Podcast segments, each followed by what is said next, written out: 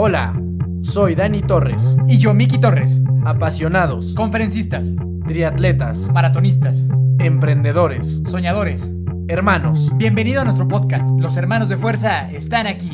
Buenos días, buenas tardes, buenas noches a todos nuestra comunidad de fuerza, hermanos y hermanas de fuerza. Les habla Miki Torres, muy feliz de saludarlos una semana más en este confinamiento, ya llegando a su final. Y por eso les traemos otra historia fantástica para que la disfruten, escuchen, se motiven, se inspiren y, pues puedan salir más fuertes de lo que entramos a, esta cuarentena. Muchas gracias por todo el apoyo, por, por seguirnos, por apoyar el, programa, por los que ya tienen sus playeras oficiales, este, bien hecho, y los que no están volando. Entonces, pónganse truchas. Este, les presento al famosísimo Dani Torres. Gracias por presentarme, no me, no me conocían aún nuestra comunidad. Eh, espero igual que le estén pasando mejor en estos momentos tan complicados que vive todo el mundo y que este episodio, este fantástico episodio que vamos a tener hoy, pues también les sirva para eso. Número uno, para motivarse, para, para inspirarse, conocer historias fantásticas y también pues para entretenerse un poquito. Hoy, como, como saben, nosotros somos pues grandes apasionados del deporte de todo tipo y del deporte de alta resistencia también. Entonces hoy tenemos un personaje bastante inspirador, bastante competitivo y ya con una trayectoria a su, a su corta edad bastante importante y, con deseos y con objetivos pues a largo plazo bastante interesantes. Entonces voy, les voy a presentar a quién tenemos el día de hoy. Ella se llama Sara Roel, tiene solo 24 años, igual que yo. Ella es de León, Guanajuato. Eh, comenzó en el mundo del triatlón a los 17 años, muy joven. En el 2016 fue campeona mundial en su categoría. Eh, es medalla de oro en la Olimpiada Nacional Juvenil. Esto es súper importante. Es tricampeona nacional de duatlón nivel elite. O sea, no es nomás que haya ganado en su categoría. Estamos hablando de niveles ya, ya muy severos. Y actualmente es seleccionada nacional de triatlón, obviamente, en la selección mexicana. Eh, es estudiante de comunicación en la NAWAC y también está estudiando en línea una licenciatura en ciencias del deporte en el Instituto Tecnológico de Sonora. Sara, bienvenida. Este, antes de que pasemos a una etapa de, unas preguntas de fuerza, por favor, eh, saluda, saluda a toda nuestra comunidad, a toda la gente que te está escuchando y que está muy ansiosa por, por escuchar toda tu historia. Bienvenida. Hola, pues bueno, primero muchas gracias por haberme invitado. Y pues bueno, espero que a la gente que nos está escuchando, que se sienta motivado, en especial en estos tiempos que han sido difíciles para todos.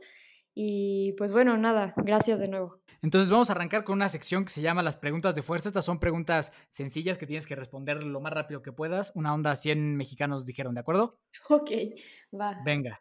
Entonces, ¿a qué te dedicas? Soy triatleta profesional. Padrísimo. ¿Cuál es tu deporte favorito? El ciclismo. ¿Tienes algún equipo deportivo favorito? Pues le voy a León, obvio. Ok. ¿Tu película favorita? Mulan. Ok. ¿Tienes algún artista o canción favorita o qué tipo de música es tu favorita? Me encanta todo el rock clásico y bueno, mi banda favorita es Pink Floyd. Ok. ¿Una persona a la que admires? A mi papá. Ok. ¿Y en el ámbito profesional? Mm, pues bueno, en el deporte Michael Phelps es mi máximo. Ok, fantástico. ¿Tu libro favorito? La Biblia. Ok. ¿Tu comida favorita? La pizza. Fantástico. Somos tres ya. ¿Y este, tienes algunas mascotas? Actualmente no tengo ninguna. Tenía una perrita, pero ya pasó una mejor vida. Ok. Y por último, una, una, pregunta más personal. ¿Qué se siente ganar lo máximo que hay en el país en cuanto al duatlón? O sea, ¿qué se siente de ser la tricampeona mexicana de duatlón? Saber que en, en, ese, en esa disciplina no hay nadie mejor que tú. Pues me siento, la verdad, súper orgullosa de, de, mí, obviamente, de, de la gente también que, que, me apoya y que me ha apoyado a lograrlo. Y pues bueno, más que nada, hacer un deporte que quizás no es tan practicado, pero me da como, pues sí, o sea, motivación de saber que también cada vez está más gente practicando este, este deporte gracias a, a gente que los motiva y pues me gusta motivar a los demás. Perfecto, Sara, pues bienvenida. Ahora sí damos el banderazo de salida al episodio. Entonces, pues cuéntanos un poco cómo empieza esta onda, este deseo del triatlón, que como ya dijiste, pues no es particularmente un deporte muy popular y menos en México. Entonces, ¿cómo, em, cómo, fue tu niñez?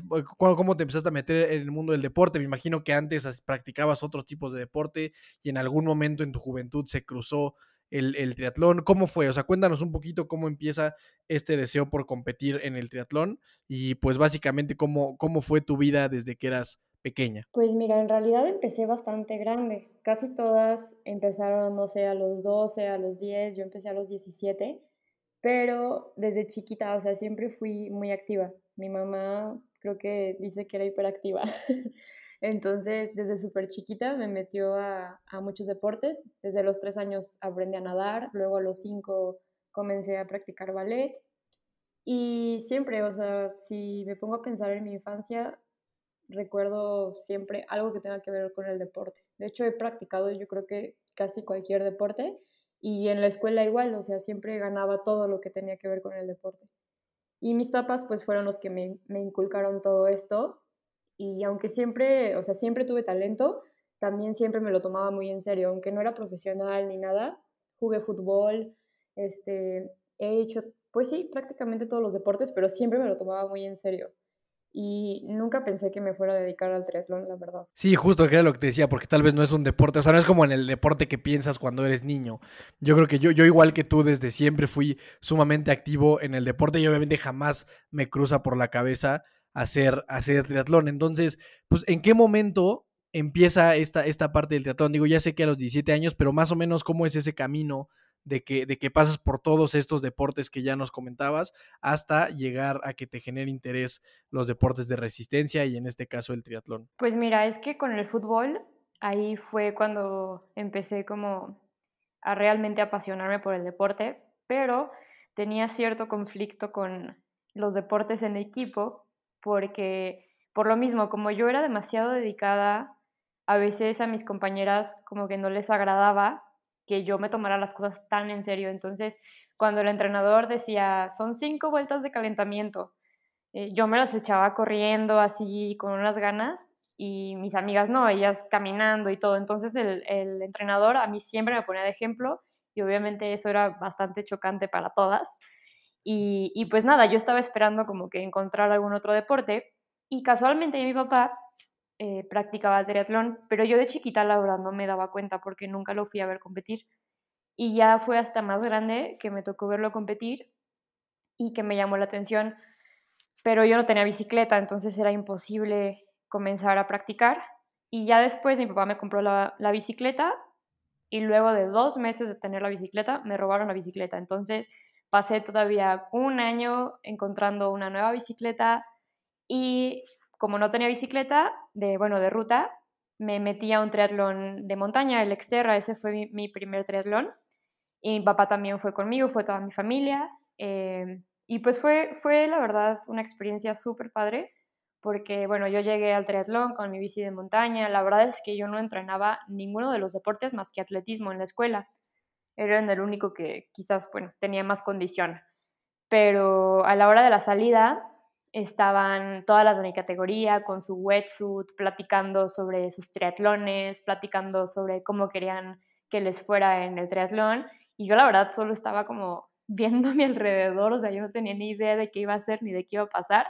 Yo, yo no tenía wetsuit ni nada. Y, y pues ya, o sea, la verdad estaba bastante contenta de, de al fin poder intentarlo. Y yo creo que fueron como esas ganas y esa pues sí, manera positiva de, verlo y de disfrutarlo, que no sé cómo, no me lo explico todavía, pero quedé en primer lugar en mi primer triatlón y, no sé, o sea, todavía no, no sé cómo, cómo le hice, pero pues bueno, este, yo creo que bueno, eso fue lo que me motivó a empezar a entrenar. Después ya me conseguí una bici de, triatlón al fin y mi primer triatlón convencional fue en, en Ixtapa y me pasó igual este, tampoco sé muy bien cómo, porque aparte le saqué bastante tiempo al segundo lugar, pero bueno, llegué en primer lugar también en, en mi primer triatlón, clasifiqué al mundial y, y, pues bueno, eso fue como, como que me abrió los ojos y, y me hizo pensar que quizás podría ser una buena opción dedicarme al triatlón. Oye, Sara, fantástico, fantástico inicio de esta historia con, dos victorias sin, sin buscarlo, o sea, porque tú en esos dos triatlones ibas a, terminar, supongo, o sí tenías como que las ganitas de, competir un poco más. Y no sé si también nos podrías explicar qué es un triatlón exterra para la gente que tal vez no está tan metida en este mundo, cuál es la diferencia entre uno convencional y uno de exterra. Bueno, primero la primera. Eh, pues no, la verdad yo no iba con la intención de ganar, digo, siempre he sido muy competitiva, entonces a la hora de que tenía alguien al lado de mí, pues sí le daba más fuerte para, para que no me rebasara, pero fue una sorpresa para mí haber ganado, la verdad, y, y más haberle sacado un poco de tiempo. Y bueno, la diferencia del triatlón convencional al Exterra que bueno, el Exterra más que nada es una marca, pero bueno, es un triatlón de montaña, es igual, eh, primero natación, luego bici y luego correr, pero la bicicleta es en montaña, es en bici de montaña y igual, la carrera generalmente es más como trail y pues está súper padre porque pues estás más en un medio natural. Si de por sí el triatlón es eh, practicar alrededor de la naturaleza, bueno, el Exterra es todavía más ese tipo de deportes es más extremo, la, bicicleta es muchísimo más pesada por, las rutas y más técnica. Y bueno, el triatlón convencional, eh, pues es el triatlón como olímpico, que, hay en Juegos Olímpicos, que igual es natación, luego bici y luego correr. Y, pues bueno, depende del lugar donde se haga el triatlón. A veces se puede nadar en el mar, a veces en un lago, a veces en un río. Igual la bici generalmente es en carretera y, correr igual como una carrera de atletismo normal. Perfecto, gracias Sara. Oye, ¿y estas, o sea, estas dos victorias que tuviste fueron en qué tipo de distancia? ¿Olímpica, sprint o en cuál, en cuál fue? Ambas fueron sprints. Eh, la verdad es que sí preferí empezar por lo más chiquito porque mi, mi, entrenamiento era mínimo. Yo en esos tiempos corría los 800 metros, era mi prueba, entonces de 800 a 5 kilómetros es bastante. Claro, que yo creo que ese es un, buen, un buen tip que se vaya quedando la gente, ¿no? O sea, alguien que quiere empezar en esto, vale la pena empezar con un sprint para ir viendo cómo está el asunto y posterior a eso, pues ya ir, ir escalando en, en distancias, ¿no? Entonces, tú, esto, esto es a los 17 años, ¿cierto? O sea, empiezas y, y de manera ahí medio extraña terminas ganando y a los 17 años, pues ya estás clasificada a un mundial. Sí, eh, así fue, ¿cierto? Así es. ok, y luego, y después de esto, entonces, ¿qué viene? ¿Qué viene después en tu carrera? Pues bueno, primero participé en mi primer mundial, que fue en Chicago, y la verdad es que fue un fail total, porque yo antes de irme al mundial me había ido de vacaciones un mes con mi familia, entonces no había entrenado absolutamente nada.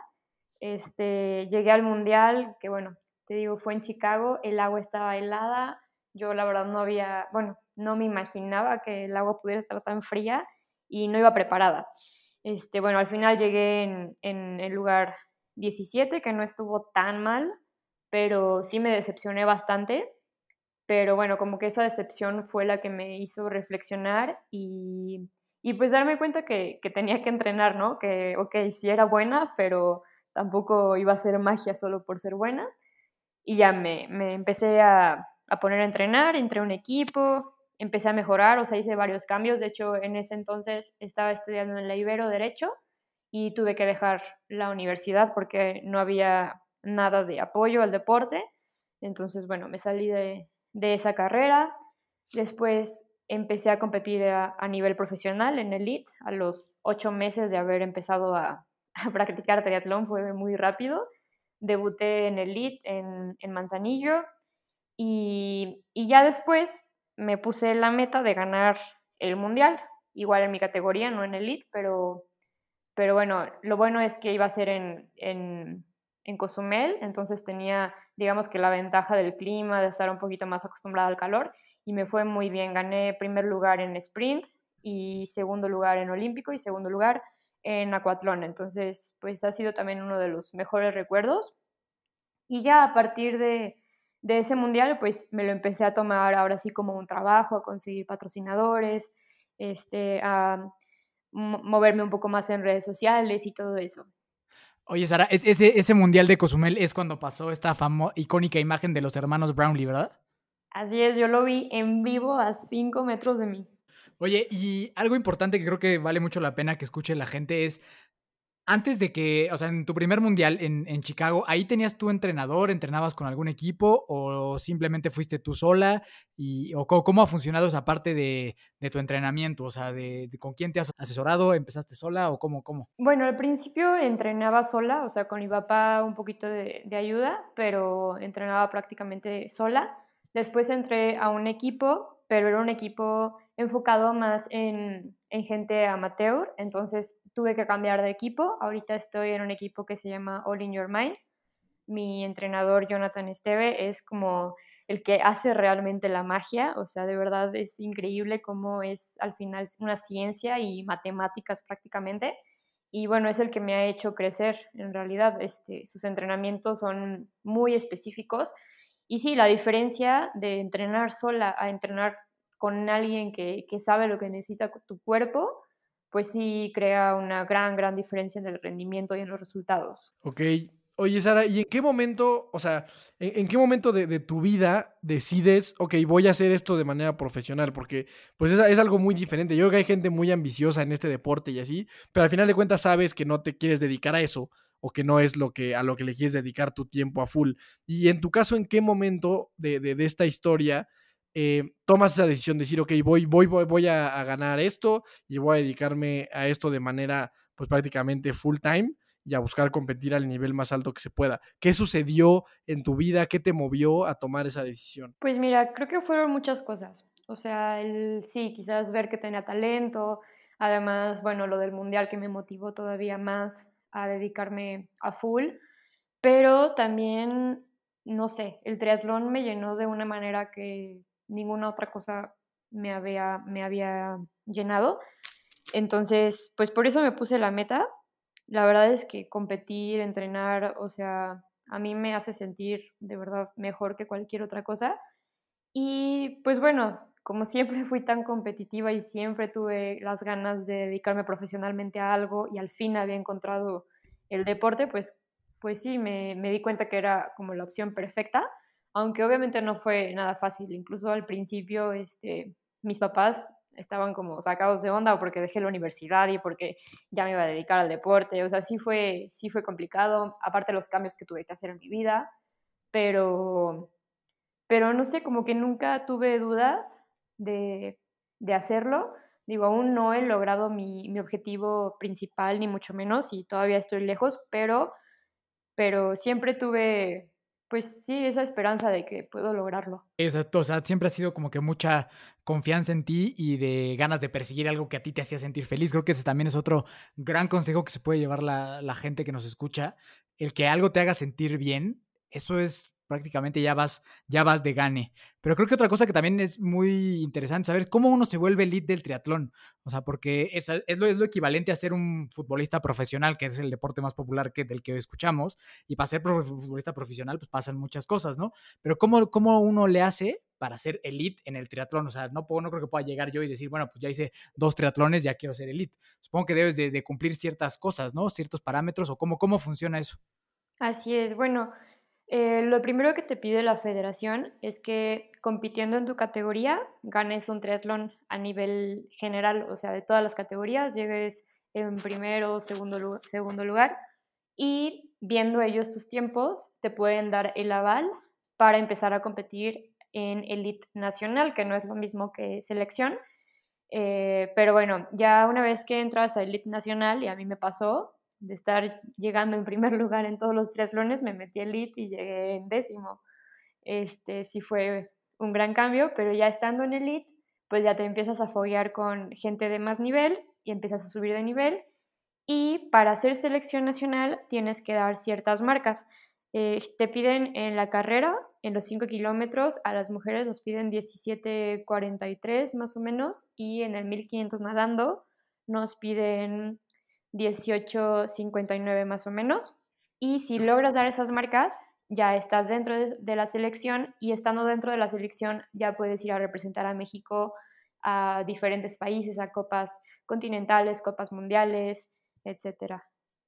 ¿Y ese proceso cómo funciona, Sara? O sea, tú literalmente vas a hacer pruebas, o sea, vas a hacer tryouts o, de, o ya, ya te tienen este, pues más o menos revisada en cuestión de tiempos, o cómo, cómo es esa parte de, de ser seleccionada nacional y poder llegar a que, a que te prueben y a que, ya que decidan si estás lista o no estás lista.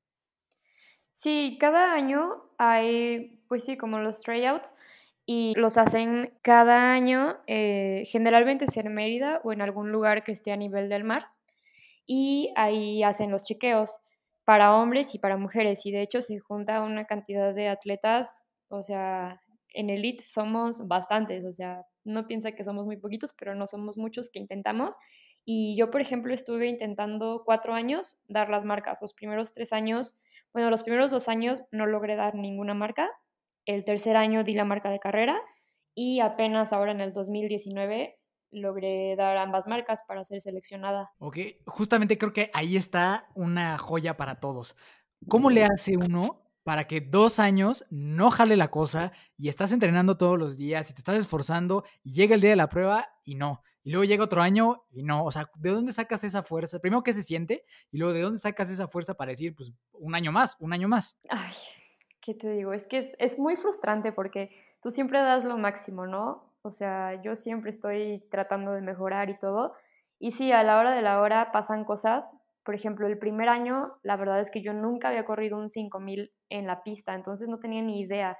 Empecé, ya sabes, súper rápido y a los dos kilómetros ya me estaba muriendo. Entonces, pues bueno, la primera, pues fue como una prueba, ¿no? Entonces no me sentí tan mal. Este, la segunda, igual, tuve ahí algunos problemas, entonces como que, pues tienes que encontrar la manera positiva, ¿no? Este, quizás no, no di la marca, pero me fijé en cómo corrían las demás, entonces voy a aprender de ellas. Y, y, ya el tercer año que di una marca, a pesar de que no di la de natación, me sentí, o sea, no sabes, fue lo mejor. Empecé a ser, de hecho, seleccionada de duatlón por dar solamente la de, la de carrera. Y, y pues nada, o sea, hay momentos de todo, sí, cuando no daba las marcas en el momento, quizás sí me frustraba y lloraba, pero pero bueno, la verdad es que hasta ahorita siempre he encontrado la, salida. Y, pues nada, el día que di ambas marcas, o sea, no me la podía ni creer. O sea, no, esa noche no pude dormir porque ni siquiera me lo podía creer. Pero valió la pena definitivamente. Sí, claro, algo súper emocionante. Yo creo que algo que hemos tenido en común con las historias de éxito que tenemos en, el programa es justo esa parte de, la persistencia y de la constancia que creo que sin duda también se repite contigo. Y ahorita creo que nos adelantamos un poco a la parte de ser seleccionada nacional. Eh, estábamos hablando también del Mundial, de cómo fue que ganas en tu categoría, porque entiendo que posterior a eso viene el tricampeonato de, de Duatlón Elite, ¿no? Que creo que valdría la pena eh, también tocar ese tema. Pero si me pudieras decir como, o sea, contarle a la gente esta experiencia de competir en un Mundial y de, y de salir, y de salir ganador, o sea, ¿nos pudieras narrar un poquito cómo fue ese día eh, en tu experiencia, cómo se siente después ganar y quedar número uno en el mundo. Y posterior, si ya nos puedes platicar también un poco esta parte del tricampeonato nacional de duatlón elite, o sea, ya en esta categoría, pues increíblemente competitiva, y cómo, cómo es esta parte. Pues primero el, el Mundial de Triatlón, bueno, fue padrísimo, porque aparte fue en México y en Cozumel, entonces, pues para empezar el lugar, una maravilla, ya sabes. Y luego además el saber que, pues que eres al final el país sede y, que tienes ciertas como ventajas, ¿no? El clima quizás, pues eso como que me dio un poquito de tranquilidad. De hecho, ahí fue cuando dejé la universidad, dos días antes de irme al mundial. Fui a, a salirme de la universidad porque un maestro me había dicho que si faltaba iba a reprobar, entonces que tenía que escoger mi carrera o mi deporte. Y me enojé muchísimo que me dijera eso y a los dos días me salí y me fui al mundial. Entonces ya, o sea, iba súper decidida y, y pues nada, o sea, la verdad es que es una de las competencias que más he disfrutado y creo que es ahí cuando salen mejor las cosas. O sea, yo de verdad disfruté muchísimo el, el ambiente que se hace con puros deportistas, de, ya sean amateurs, ya sean elite, o sea, el ambiente es padrísimo. Toda la isla prácticamente está llena de triatletas todos, por todos lados ves bicicletas. Entonces es un ambiente muy padre. Y, pues te digo, la verdad disfruté muchísimo las tres competencias que, que hice en, en, aquella ocasión. Y, y pues bueno, cuando llegué a la meta y vi que era primer lugar, no sabes, o sea, es un sentimiento muy, muy padre. Además de que porque estás representando a tu país, también se siente muy padre el saber que todos los esfuerzos y todo el trabajo que, que has estado haciendo vale la pena. Y además también pues siempre se siente muy bien, ¿no? Cuando, cuando tus papás están orgullosos de ti, tus amigos. Entonces, ir al mundial para empezar es de lo mejor. Está muy padre además porque puede ir todo mundo, ¿no? O sea, no solamente los elite, también hay amateurs, en ese caso yo iba en mi categoría y, y pues creo que es una forma también de hacer crecer el triatlón que, que, está padrísimo. No todos los deportes tienen este tipo de mundiales para, para gente de age group. Y bueno, el duatlón, igual, o sea, yo en realidad eh, nunca empecé y nunca pensé que iba a ser duatlón. Yo hacía duatlón porque como no daba la marca para triatlón, pues me empecé a meter un poquito en duatlón, pero pues no, no porque fuera mi, mi objetivo principal ni mi deporte. Pero sí, al final te ayuda muchísimo practicar el duatlón, además del triatlón, y te da mucha fuerza en la bici y en la carrera. Y la primera vez que participé en un duatlón fue en la Ciudad de México, que bueno, la altura, el frío, o sea, todo estuvo muy difícil. Y bueno, yo soy asmática. Y en esa ocasión me pasó algo horrible. No siempre tengo como ataques de asma, es como por temporadas, pero bueno, en ese tiempo estaba, estaba un poco mal y tenía que ir a todos lados con mi inhalador. Y en la carrera, bueno, primero es carrera, luego, luego bici y luego otra vez correr. Y en la última carrera iba en, en primer lugar junto con otra chava que también hace, hace mucho duatlón. Y me estaba empezando a dar así un ataque de que no podía respirar horrible y traía mi inhalador y se me cayó, entonces me tuve que regresar por mi inhalador y pues ya perdí ahí los, los tantos metros, ¿no? Y ya llegué en segundo lugar. Luego al siguiente año fui otra vez a, a ese duatlón y en el, en el último sprint eh, logré quedar en primer lugar contra otra chava que también es muy buena en, en duatlón. Y luego, ya los años siguientes, como que ya le empecé a agarrar un poquito más de confianza, además de que, bueno, la ruta ya la conocía más y ya vivía en México, entonces ya estaba un poco más acostumbrada al clima. Y, y pues ya llevo tres años consecutivos ganando el campeonato nacional.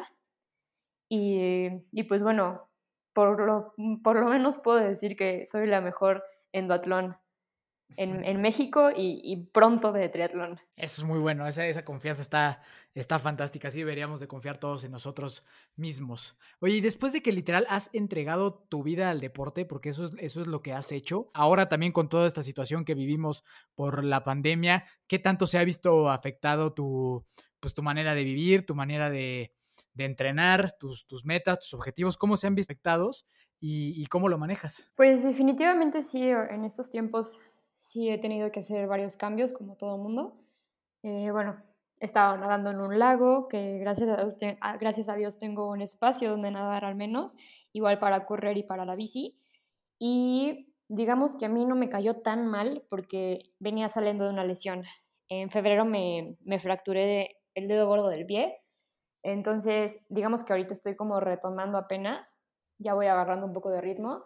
Y bueno, al final de alguna manera a mí me salió, pues no quiero decir que bien, porque pues no, no está padre la situación, pero, pero bueno, no me arruinó tanto como quizás a otros y le he encontrado como la, pues sí, el lado positivo, como creo que todos tenemos que, encontrarle algún lado positivo, de que al menos puedo levantarme más tarde, a, más tarde a entrenar, estar un poquito más con mi familia, quizás no entrenar tan fuerte y disfrutar algunas otras cosas. Ahorita yo estoy en, en mi rancho, acá en, en, Jalisco, y pues he estado un poquito más en la naturaleza, he estado aprovechando el tiempo para hacer cosas que, que no tengo tiempo de hacer generalmente.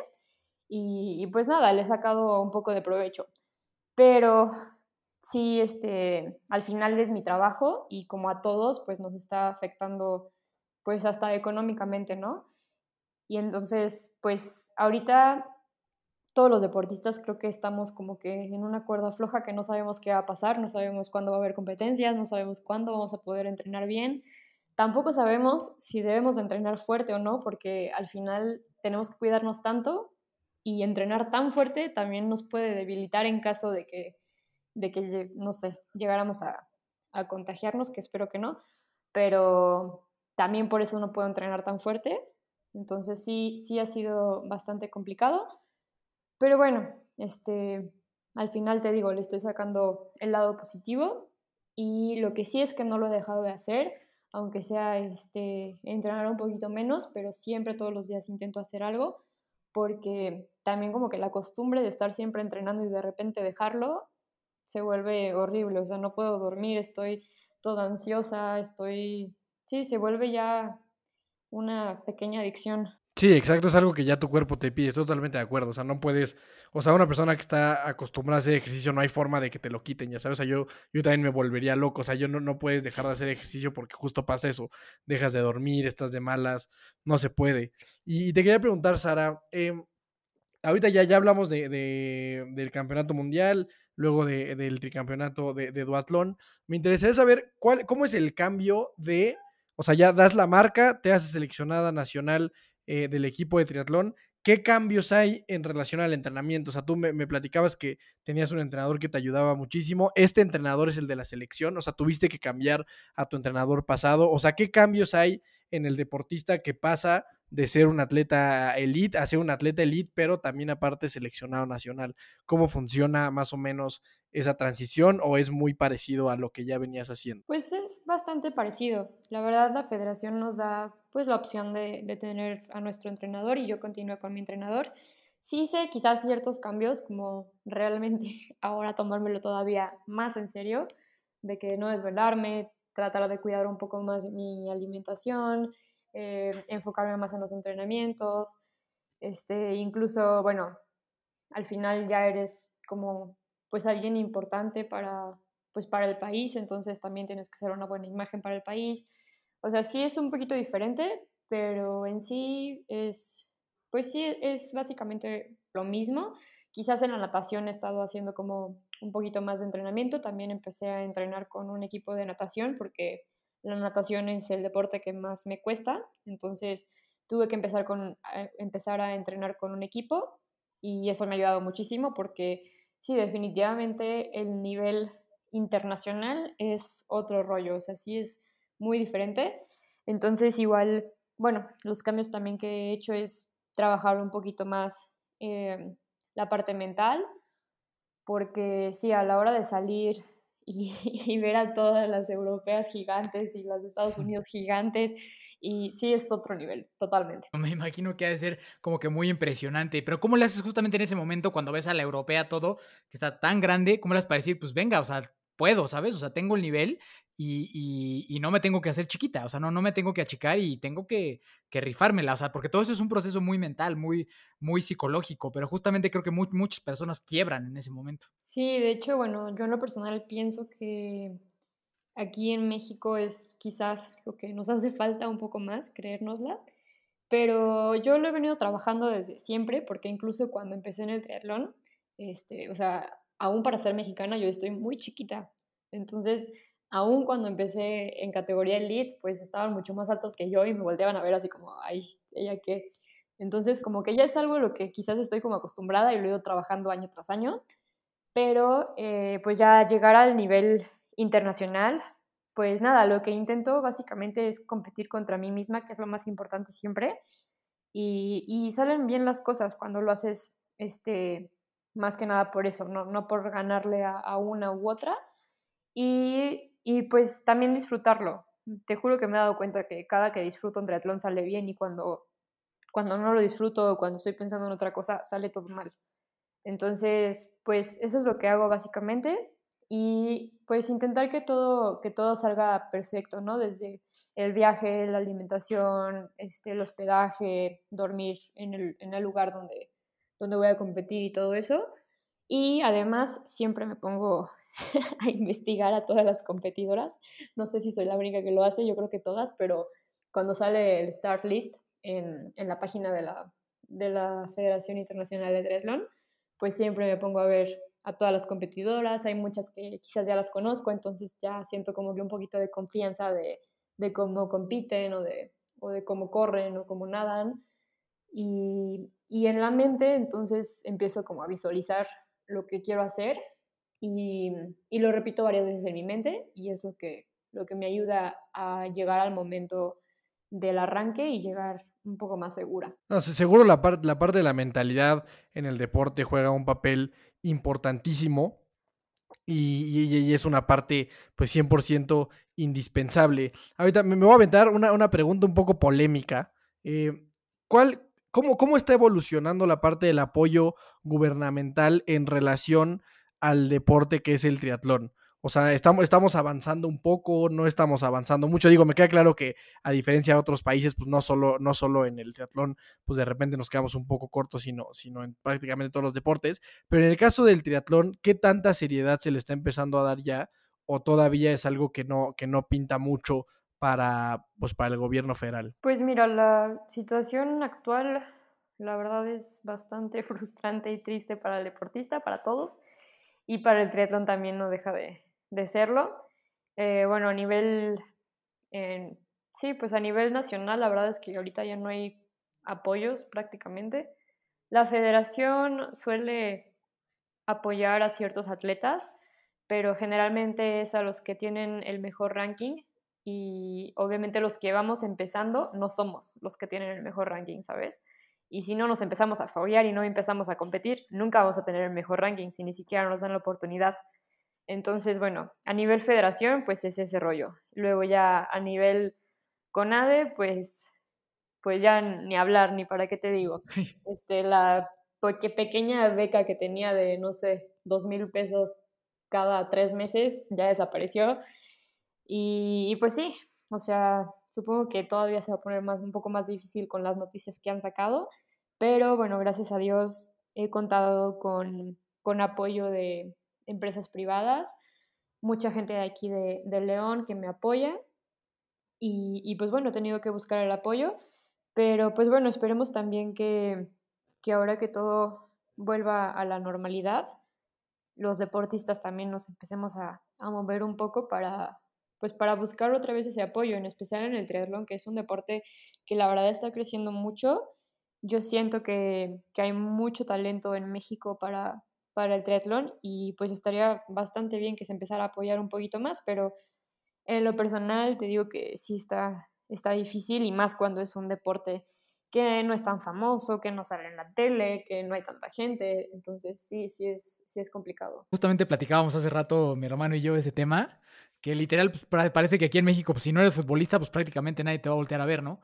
Entonces, este, me imagino que, en el triatlón ha de ser, el, pues, como nos dice, el mismo caso. Entonces, literal, pues alguien que se quiera dedicar elita al triatlón tiene que salir a buscar el apoyo de, de empresas y patrocinios por fuera, ¿no? Prácticamente. Sí, la verdad creo que todos hacemos eso. Y pues sí, no podemos estarnos esperando a ver si nos quiere apoyar el gobierno o no. Yo igual, de aquí de Guanajuato hasta eso está bastante bien y tengo apoyo de Guanajuato, pero sí, ya a nivel nacional no. Y pues, pues sí, nada, o sea, lo único que nos queda es buscar patrocinadores, que te digo, eh, sí hay manera, igual ahorita no sé qué tantos cambios o, van a hacer, pero espero que no afecte mucho a las posibilidades de, por ejemplo, que las, las empresas puedan este, quizás deducir impuestos o cosas así que pues a ellos les sirve. Espero que no haya cambios así porque si no, menos nos van a querer apoyar los privados. Claro, claro. Oye, Sara, tengo una, pregunta rápida. ¿Cuál, es tu, marca en los 5000? En los 5000 mi mejor marca es 1720.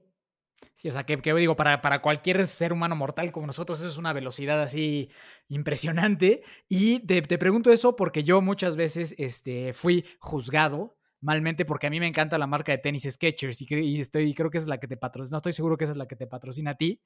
Entonces, para que vean cómo Skechers es una marca que patrocina gente que literal vuela. Ah, claro, no, pues estaban, tenían un corredor en Estados Unidos que era de maratón, bueno es, y es buenísimo. Entonces, la verdad Skechers ahorita está sacando unos productos de la línea Performance que está padrísima y, a mí me han funcionado muchísimo porque están súper ligeros, la verdad. Que vive Sketchers, para todos los haters que hay por ahí, que muchas veces también me tiraron a mí por traer Sketchers, que vive Sketchers. Así es. Oye, Sara, y ya para, para ir cerrando el, programa, ¿qué, ¿qué, sigue ahora para Sara? O sea, ¿qué, ¿qué, planes tienes? ¿Qué objetivos tienes? ¿Qué ambiciones tienes? ¿Por dónde va el camino? ¿Qué, qué, qué vamos a, a, saber de ti ¿Hacia dónde vamos? Pues mi sueño más grande obviamente es ir a Juegos Olímpicos. Me estoy poniendo como objetivo París 2024. No sé si vaya a cambiar de año o qué, pero eh, los próximos Juegos Olímpicos después de Tokio es mi objetivo principal. Y pues nada, ahorita estoy esperando a que, a que ya nos dejen salir un poco para entrenar y para que empiecen a poner competencias, porque ahorita no, no hay nada seguro. Hay alguna competencia en julio en Estados Unidos, pero pues ni siquiera he intentado inscribirme ni nada porque no sé qué tan bien va a estar la situación en ese entonces. Pero bueno, por lo pronto, eh, pues yo voy a seguir entrenando y en cuanto pueda voy a empezar a competir. Y pues primero quiero ser la mejor mexicana de, triatlón, no solo de duatlón. Y, y, ya después de eso, pues empezar a competir en las Copas del Mundo. Aún no he debutado en Copa del Mundo, solamente en Copas Continentales.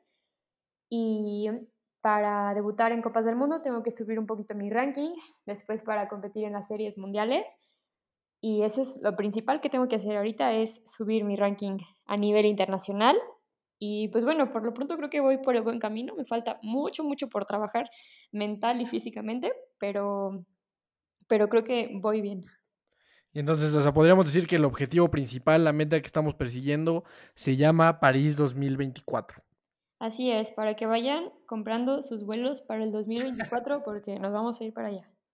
Fantástico, qué, qué, qué, qué, buena mentalidad, qué forma tan padre de declarar las cosas y luchar por ellas. Por último, Sara, ¿qué, le dirías tú a la gente que te está escuchando que, número uno, a lo mejor no hace nada de ejercicio? O sea, gente que no hace nada de ejercicio y ve que justamente estas cosas como triatlones y eso es una locura, que correr es una tortura. O sea, ¿qué le dirías a esa gente que no hace nada de ejercicio y qué le dirías a, a esos chavos que están pensando buscar una, una carrera como un deportista elite, como un deportista profesional, sea cual sea el deporte? Pues a toda la gente que aún no hace un deporte, no les recomiendo en especial ninguno, el triatlón es hermoso, obvio, pero cualquier deporte, yo de verdad les prometo que les va a cambiar la vida. Digo, ya no les alcancé a contar mucho, pero a mí el triatlón me cambió completamente la vida, me ha enseñado muchísimo y al final el deporte no solo por salud este, física, la verdad es que también mental, es súper importante que hagan lo que sea, además de que van a conocer a gente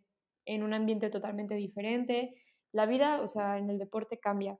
Y a los que se quieren dedicar de manera profesional, pues primero hay que ser realistas con uno mismo y pues darnos cuenta de que pues tenemos que hacer cambios en nuestras vidas. O sea, sí es difícil, pero la verdad vale la pena y no hay que verlo como un sacrificio, sino simplemente pues como parte de, yo la verdad nunca veo como sacrificio el no desvelarme o el no comer tal cosa. Y, em, y pues bueno, que se muevan mucho a nivel de buscar patrocinios, porque sí en nuestro país está difícil, pero también siento que las dificultades que tenemos en México también nos hacen pues personas más fuertes a la hora de, de salir del país. Al final es como, pues sí, o sea, quizás los demás de otros países no pasaron por eso y yo sí, entonces pues al menos yo estoy más fuerte. Entonces, pues nada, que si se quieren dedicar profesionalmente a un deporte, que fijen bien sus objetivos y que no se rindan a pesar de que va a haber, días muy buenos y días muy, muy malos. Eh, valdrá la pena cuando llegues a la meta. Oye, Sara, ya, y ya para terminar, eh, me pareció muy interesante eso que dijiste de, cómo el triatlón te cambió de manera positiva la, tu vida. Eh, ¿Nos podrías decir, o sea, en, en, un resumen, a qué te refieres exactamente con eso? O sea, ¿de qué manera impactó el triatlón a este nivel de cambiarte tu, o sea, de cambiarte la vida de manera positiva? Pues mira, no suelo contarlo mucho porque pues la gente que tenemos esto a veces nos sentimos como apenados de ello o cuando lo contamos la gente piensa que es como por llamar la atención, pero bueno, yo a los 17 años me, me diagnosticaron con con depresión y ansiedad y era bastante difícil. Estaba viviendo una etapa muy difícil. Al final, sin sentido, o sea, pero simplemente era difícil y yo estaba muy mal y no le encontraba como que sentido a nada, no tenía ganas para nada. Y bueno, cuando competí en este triatlón y gané, pum, o sea, mis ánimos cambiaron de un momento a otro. Al final, este, bueno, con el entrenamiento y con todo, ya pude dejar eh, mis medicamentos, aunque bueno, he tenido que retomar en algunas ocasiones, pero me ha servido muchísimo como una alternativa hacia, hacia los medicamentos, además para estar más, este, más motivada en general. Eh, y pues bueno, las cosas que he aprendido del deporte de no rendirse aplican para esas otras cosas como de la vida cotidiana, psicológicas quizás, este, aplican también. Entonces a mí de verdad me dio un giro y también, por otro lado, he conocido varias historias, o sea, no sé, de gente famosa como Michael Phelps, ¿no? Y muchísimos deportistas súper importantes que vienen como de una historia parecida. Entonces, como que eso me hace pensar que quizás si es que estamos un poco locos, podemos utilizar eso hacia nuestro favor, a nuestro favor para pues para quizás meternos en la cabeza que vamos a ganar y vamos a ganar y nos lo metamos tanto en la cabeza que al final se vuelva realidad. Así que, pues bueno, yo lo, he utilizado hasta como una herramienta, a pesar de que es mi debilidad.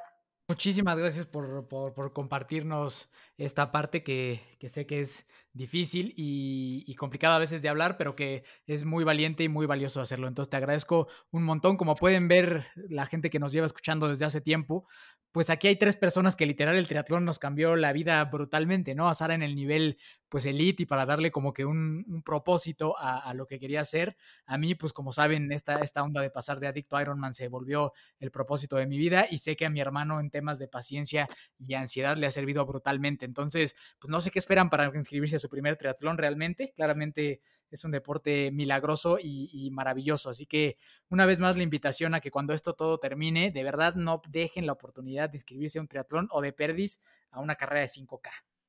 Así es, sí, te hace encontrarte a ti mismo, te hace darte cuenta de todo lo que eres capaz de lograr. Entonces, sí vale la pena y a todos los que no han intentado ningún deporte, pues bueno, empiecen por el primero que es correr, que es muy sencillo y todos lo pueden hacer. Así que, pues bueno, espero que, que se motiven y, y que encuentren algún deporte. Exacto, yo, yo soy un fiel creyente, Sara, de que, de que el deporte es la mejor escuela que hay, o por lo menos así ha sido a lo largo de toda mi vida, que desde chiquito he tenido la oportunidad de hacer mucho, mucho ejercicio, mucho deporte. Yo creo que es la mejor escuela que hay en todos los sentidos. O sea, las cosas que te enseña el deporte y ahora también el deporte de alta resistencia es, es increíble. O sea, de verdad, son, de verdad yo estoy seguro que son cosas que no se pueden aprender en ningún lado. O sea, son cosas que no se pueden aprender en ninguna clase, en ningún salón, en ninguna lectura, en ningún libro. Son cosas que tienes que vivir, pero que te cambian la vida y que te forjan un carácter y un deseo y una mentalidad que ninguna otra cosa te puede formar. Así es, sí, la verdad vale mucho la pena. De hecho, cada entrenamiento, en cada entrenamiento aprendes algo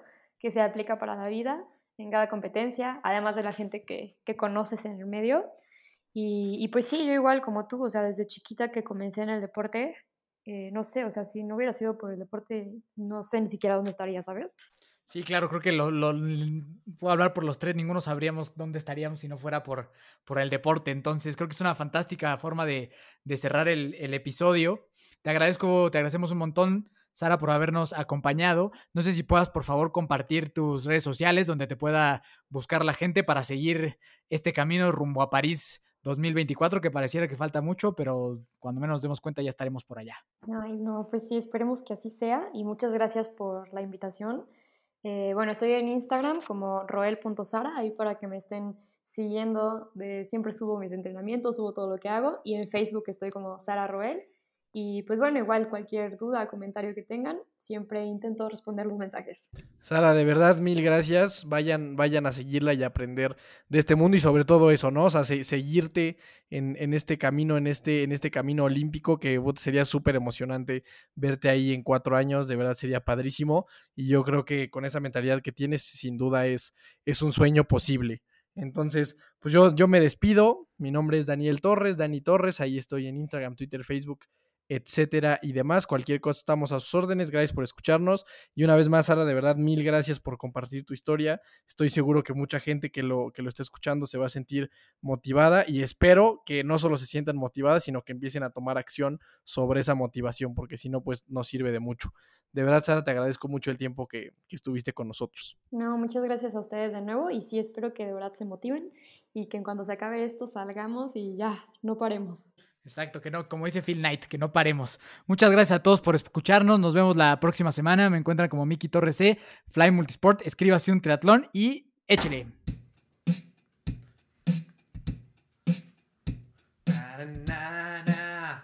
na, na.